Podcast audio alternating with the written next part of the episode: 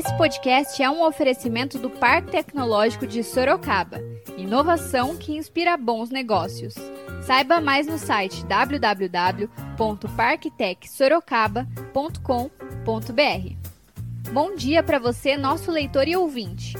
Esse é mais um podcast do Zenorte, trazendo para você, logo cedinho, o que há de mais importante em Sorocaba. Todos os dias, a partir das 7 da manhã, a gente vai trazer para você o boletim com as últimas notícias. Eu sou a Kali Momesso. E eu sou Angela Alves, então fique ligado. E vamos lá. E hoje é terça-feira, dia 12 de maio, e nós vamos trazer para você, nosso leitor e ouvinte, as principais notícias da cidade. No podcast de hoje, nós falaremos sobre uma entrevista feita na última segunda-feira, dia 11, pelo Zenorte, na live das 10, com o superintendente do PROCON, Carlos Rocco Júnior. Iniciando a entrevista, Rocco foi perguntado se houve um aumento das denúncias feitas ao PROCON durante o período pandêmico. Escuta só. Ah, sim, aumentaram bastante, muito as denúncias, né? São muitas, as, aliás, as variedades.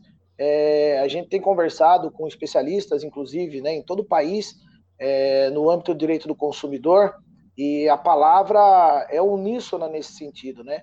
O, o que foi realmente contaminado por esse coronavírus, sem sombra de dúvida, são os contratos e os contratos de relação de consumo.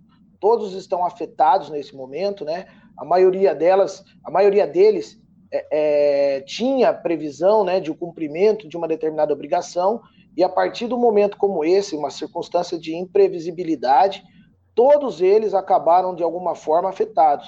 Então, sim, há muitas denúncias que vêm surgindo nesse momento. Nós tratamos aqui de uma variedade de assuntos, aliás, é, no âmbito do PROCON, estamos tentando buscar aí, né, é, é, resposta para tudo isso, ou melhor, para amenizar essa situação.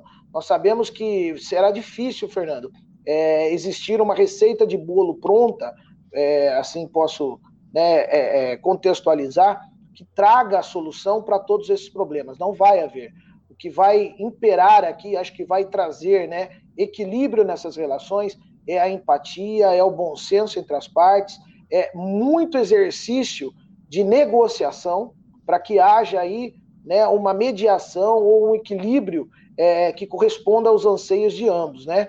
É, não há como se acreditar, né, obviamente, por circunstâncias lógicas, não há como acreditar culpa a qualquer das partes envolvidas. Então, nós temos que ter muita serenidade, muito bom senso para tratar de todas essas questões e superarmos as dificuldades que vamos enfrentar. O superintendente do PROCON falou sobre as denúncias mais recorrentes neste momento. Entre elas, denúncias referentes às mensalidades escolares. Escuta um trechinho. Hoje, sem dúvida, o maior debate que a gente está enfrentando é sobre mensalidades escolares. Sem dúvida alguma, esse é o maior é, é, objeto de dúvidas e esclarecimentos que os, os consumidores têm procurado o PROCON, né? até por conta de uma situação que muitas das escolas aqui adotaram, que foi da antecipação do, do, do recesso, enfim, das suas férias né? É, escolares. Eu não vou entrar na, na, na questão semântica e, e e precisa tá, da área pedagógica, até porque nós vamos tratar aqui só da questão relacionada ao direito do consumidor. Então, eu me reservo, na verdade, a se porventura falhar em relação a algumas questões que são relacionadas ao especificamente à área pedagógica, tá, Fernando? Mas é que também às vezes, a gente tem aqui uma dificuldade enorme e retornando à sua resposta, é, nós temos tratado de uma variedade de assuntos. Você mesmo aí já rememorou que nós tratávamos lá é, alguns dias atrás sobre o álcool em gel, sobre máscaras né, de proteção, luvas é, de proteção, enfim, aqueles é, é produtos que são é, é, utilizados né, para higienização, o combate aí à disseminação do vírus. mas nós, fazendo aqui um, um resgate, enfrentamos então, inicialmente, um problema relacionado a pacotes turísticos é, companhias aéreas, enfim, hotelaria. Esse foi o que mais demandou no início né, da, da, do decreto de emergencialidade, depois de estado de calamidade, foi o que mais demandou pelo PROCON. Depois passamos para o álcool em gel, é, posteriormente aos alimentos, foi muito requisitado também, né? Esse assunto, o PROCON recebeu uma variedade enorme de denúncias a respeito dos, da prática de preços abusivos relacionadas aos alimentos e aqueles que compõem a cesta básica, né? É, é, do consumidor. Então, trago aqui até para ilustrar, porque eu sei que muitas pessoas têm ainda uma contrariedade a respeito desse assunto, têm ainda encontrado alguma dificuldade, e é importante que façam né, a denúncia daquilo que identificarem como irregular, mas foi o, o arroz, o feijão, o ovo, agora mais recentemente, o leite, foi um produto muito denunciado, é, e outros, café, é, outros produtos que, que, compõem aí a cesta básica né, do, do, do, do, consumidor. Carlos Rocco também falou sobre a procura e os valores do gás de cozinha. Escuta aí. Isso, isso foi também notado é, por nós, inclusive até solicitamos não só os esclarecimentos, né, esses distribuidores de gás, do, em relação aos preços, como também até os seus estoques, para saber o quanto tinham né, em estoque, se havia aí até né, uma, um indício de um comportamento especulativo né, que nós identificamos, que é a prática aí da retenção, né, às vezes, do seu estoque visando uma supervalorização do produto ou criar uma escassez no mercado para é, é, atingir aí uma, um aumento abusivo de preço. Isso não foi tá, confirmado, tá, Fernando? Muito embora tenha faltado, e isso foi também em decorrência dessa. É, conforme foi é, é, noticiado aí, né? A, a procura, parece que a população também acaba tendo uma busca até além do que é o natural do mercado. Isso acabou fazendo com que faltasse né, o produto. Num primeiro momento, nós buscamos aí, né, junto inclusive com outros PROCONs, tá? E nós temos aqui, Fernando, uma integração muito positiva com todos os PROCONs de todo o país. Nós temos aqui a nossa associação, né, PROCONs Brasil, que congrega aí 900, mais de 900 PROCONs, e todos eles têm buscado né, informações, orientações e até tentado é, é, auxiliar, né, de auxílio mútuo. Então, nós vimos que realmente a ANP é, mencionou que não haveria a escassez no mercado, muito pelo contrário, houve uma procura e uma procura frenética em todas as cidades, porém isso foi suprido com a, com, depois o reabastecimento, né? Então houve sim nesse primeiro momento, né, um desabastecimento e até por uma busca anormal do produto, mas em consequência é, posterior houve já a normalidade do, do, do, abastecimento, pelo menos na cidade de Sorocaba, nós percebemos e não tivemos nenhum problema. E também não tivemos problemas em relação ao preço. Um ou outro caso né, que nós identificamos de abusividade de preço foram notificados, tá? Mas posteriormente houve aí uma, uma normalização né, de, de todos esses é, é, casos identificados, então não tivemos mais nenhum outro problema, senão esses pontuais, como eu falei. O entrevistado explicou um pouco sobre a atuação do PROCON para identificar preços exorbitantes. Escuta o que o Rocco disse. O PROCON não pode chegar num determinado estabelecimento e falar assim, ó, reduza o seu preço. Não é atribuição do PROCON. O que o PROCON pode fazer é, como eu disse, analisar se houve um aumento excessivo e multar. E esse, esse fornecedor, posteriormente, deve, né, pelo, pelo, pela ação pedagógica né, que tem, né, a multa pela pretensão pedagógica que tem a ação de multar, então ele deve, numa próxima é, oportunidade, se render aí às práticas éticas de mercado.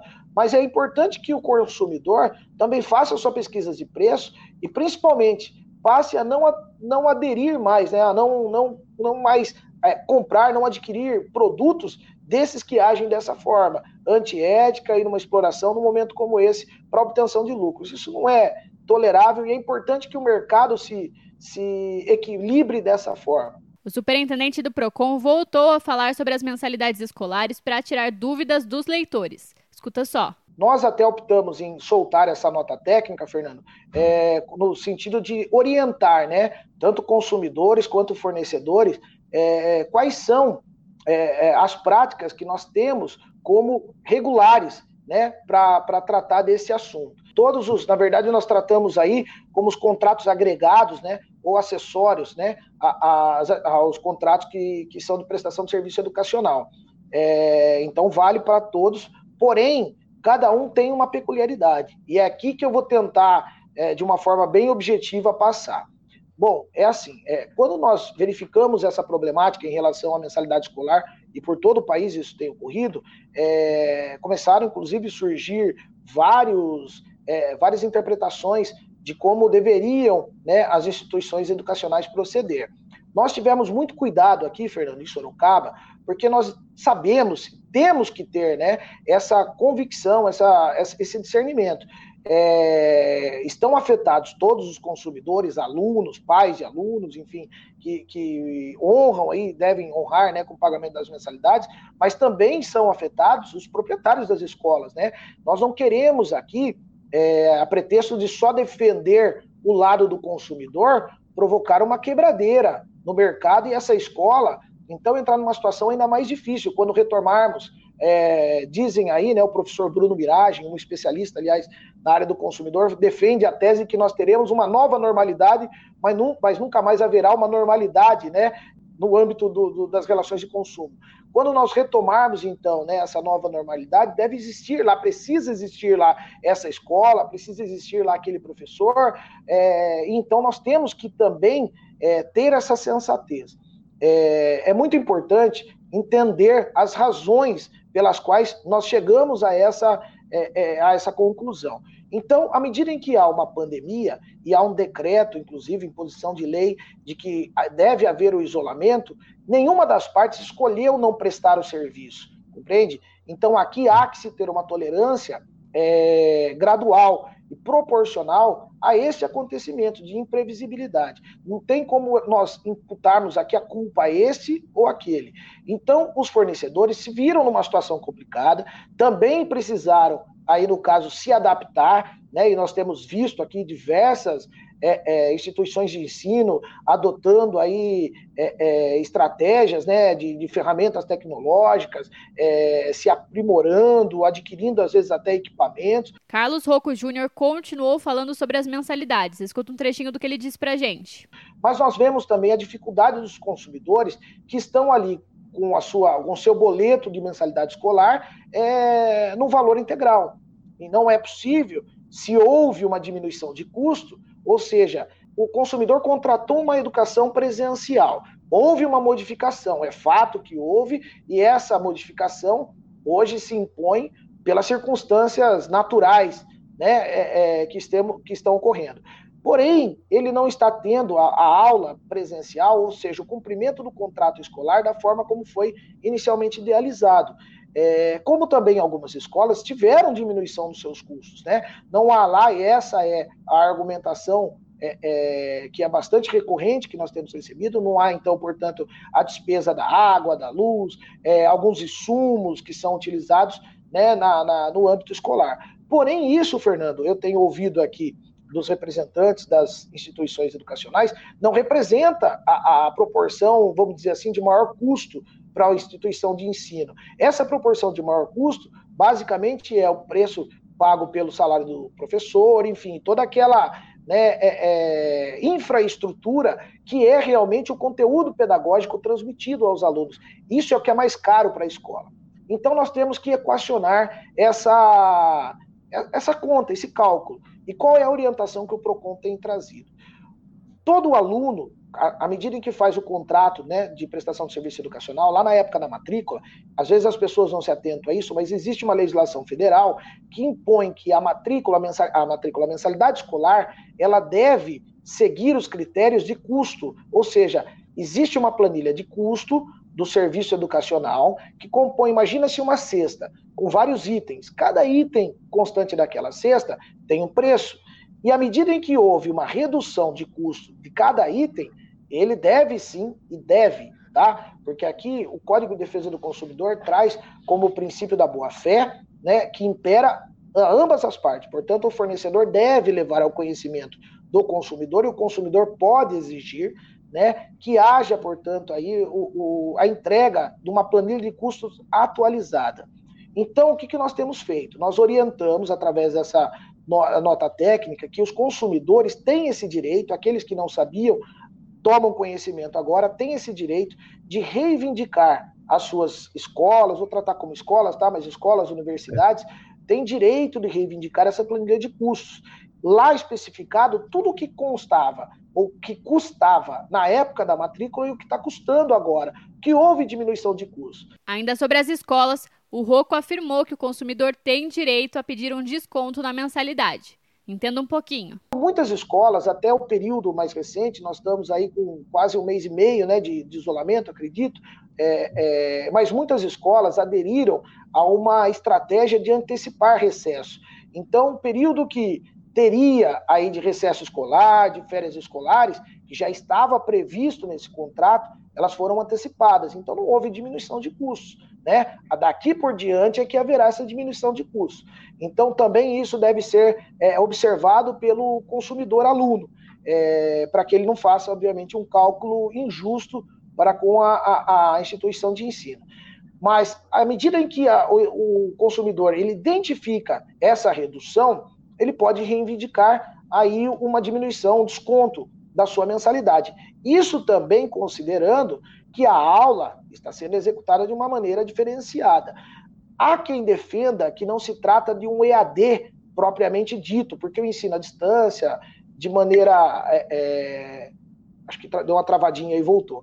Há quem defenda que o EAD é, é, diferente desse ensino à distância, porque hoje nós vemos, né, pelo menos é, é a maior, os maiores exemplos que eu tenho visto aqui, aulas que estão tendo no horário normal, seguindo aquela grade planejada de aulas semanais, é, com horário, respeitando-se os horários, né, é, é, de início e término dessas aulas. Então está havendo né, um, um cumprimento da jornada integral escolar semanal, mensal. então não há não há que se falar aí, então, no EAD, que é aquele ensino à distância, e para um número massivo né, de alunos. As aulas e os professores estão respeitando aquela destinação, aquele número destinado é, que foi previsto no início do contrato. Algumas escolas estão tendo aí alguns acréscimos né, nos seus valores em relação às plataformas que estão utilizando. Muitas delas estão utilizando plataformas gratuitas, outras estão se adaptando a essas gratuitas e gera-se um custo, e outras estão adquirindo né, sistemas aí eletrônicos para poder transmitir as suas aulas. Tudo isso adentra essa planilha de curso. Então, o que, que eu, para a gente tentar resumir aqui em relação a isso? O que, que nós orientamos? Que os, os consumidores façam contato com as escolas e reivindiquem as planilhas de custo, como a planilha, ou os projetos, ou os planos pedagógicos impacto, né, que, que terão aí é, no, no, na aprendizagem, se será ou não mantida a qualidade, né, como anteriormente previsto. Caso não, não, não obtenham nenhuma resposta das escolas, algumas estavam não respondendo, então serve para todas essas etapas, tá, é, é, escolares. Então o consumidor faça o pedido, caso não obtenha o, o, a, o retorno desejável no prazo de cinco dias, que então tragam ao conhecimento do PROCON essa, essa orientação. Ainda durante a live das 10, uma leitora mandou uma pergunta referente à multa em caso de cancelamento de contrato. Escuta o que o superintendente do PROCON respondeu. Veja só, qualquer. É, a gente trata como resolução, né? O termo técnico seria, mas para que possamos ser inteligíveis aqui, né? Qualquer rescisão desse contrato é, ele não pode se sujeitar a qualquer multa. No período de pandemia, não é admissível que haja qualquer imputação de multa, porque não haverá culpa da parte, né? Há uma, uma inapropriedade, enfim, há uma impossibilidade de cumprimento daquela, do, do contrato na forma como ele foi idealizado. Então, não pode, não é permitido. O que nós temos recomendado, Fernando, e para que haja responsabilidade nas decisões, é que as pessoas busquem conversar busquem negociar. Nós aderimos, inclusive, uma campanha, Fernando, os PROCONs de todo o país aderiu a esta campanha, que chama Contrato, não, contrato tem rosto, contrato tem família. E é importante que o consumidor tenha consciência disso, porque eu tenho visto, às vezes, Fernando, umas decisões adotadas, e, e, claro que nós entendemos que o momento acaba sendo propício ou favorece a esse tipo de situação. O consumidor teve os seus rendimentos, uma queda nos seus rendimentos, às vezes tinha lá, era um, também era um comerciante, também era uma pessoa que dependia, na verdade, né, do acesso ao seu comércio de pessoas, e, e agora não está tendo essa receita. E, mas só que há que se ponderar, Fernando, a importância de que hajam estabelecimentos educacionais no futuro. Nós não podemos desprezar né, a, a, a, as consequências que, essa, que uma decisão pode ocasionar. Como eu tenho visto também alguns consumidores, é, alunos, que têm procurado o PROCON e falam, olha, eu quero cancelar. E nós temos alertado, tudo bem, é, é direito seu de cancelar. Mas veja, há consequências dessa decisão. Você tem que cancelar se tiver o, o aluno estiver no, no, na fase do ensino obrigatório, que me parece parte de quatro anos, ou aquele aluno que completa quatro anos é, é, ali no, naquele ano, à medida em que há né, a legislação impõe o ensino obrigatório, essa criança deve estar matriculada, se não no ensino particular, na rede pública de ensino. E isso é incumbência desse pai, do responsável, enfim, para que haja ali uma continuidade né, do, do, do aprendizado. E o Edvandro Marques, presidente do Sindicato das Vans, mandou seu comentário criticando a atuação do PROCON. Abre aspas. Infelizmente, o PROCON, em vez de auxiliar o pequeno consumidor, com a nota de não existir cancelamento foi uma catástrofe, aumentando ainda mais a inadimplência e quebrando a nossa categoria. Fecha aspas. Escuta o que o Rocco respondeu ao Edivandro. Então, o que acontece? Quando o PROCON recomenda que se priorize os contratos, é justamente para que não haja qualquer prejuízo da categoria.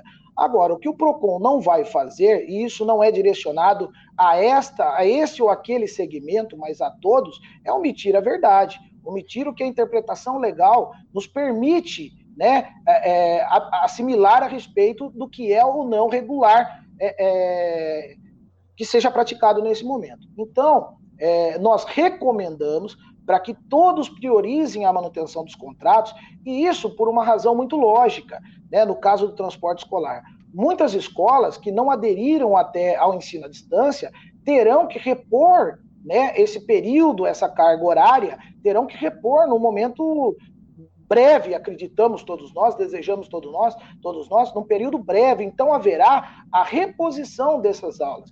E essa reposição ocorrerá, em tese, em períodos que não estavam previstos anteriormente, mas eram abarcados pelo contrato. O contrato do serviço de transporte escolar, ele, ele também é, é é, é idealizado e perpassa pelo período do recesso escolar. Então, automaticamente, se houver uma reposição, obviamente que esse consumidor não poderá é, é, sofrer qualquer acréscimo nesse contrato.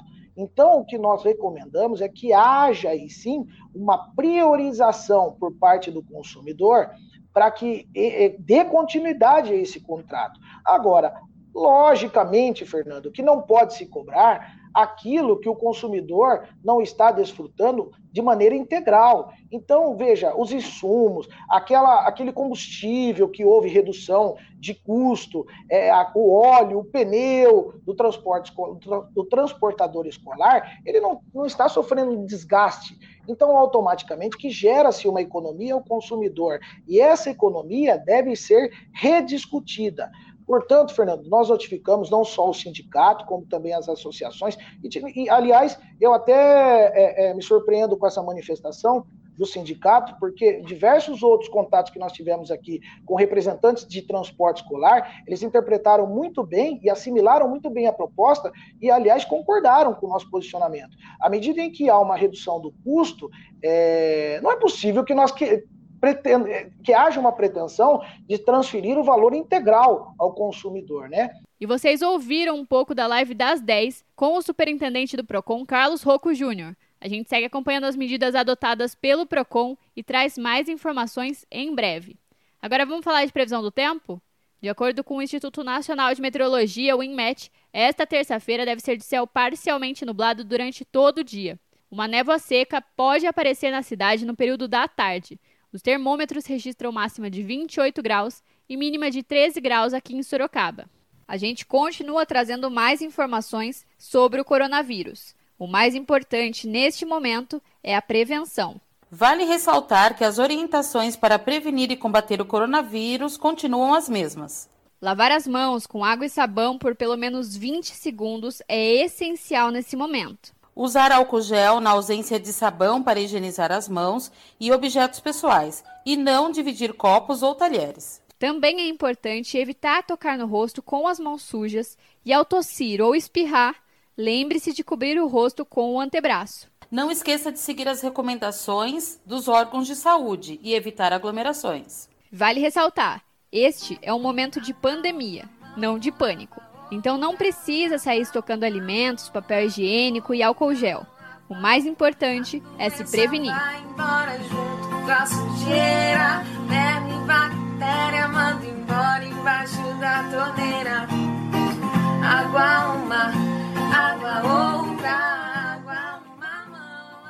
E agora você escuta o recado de um dos nossos apoiadores, Predial Novo Mundo. Escuta só. Novidade na cidade. Loteamento Parque Vista Bárbara. Terrenos comerciais e residenciais a partir de 154 metros quadrados. Um bairro misto totalmente planejado para sua família viver bem. Infraestrutura completa e obras já concluídas localizado na zona norte de Sorocaba, na Avenida Sandro Antônio Mendes, próximo às indústrias, escolas, creches, ao Parque Tecnológico e muito mais. De fácil acesso pela Avenida Itavuvu e pela Avenida Antônio Silva Saladino. E a oportunidade de entrada facilitada. Parcelas a partir de R$ 799,99 com financiamento direto na loteadora. Venha para o Parque Vista Bárbara, seu novo bairro, sua nova vida.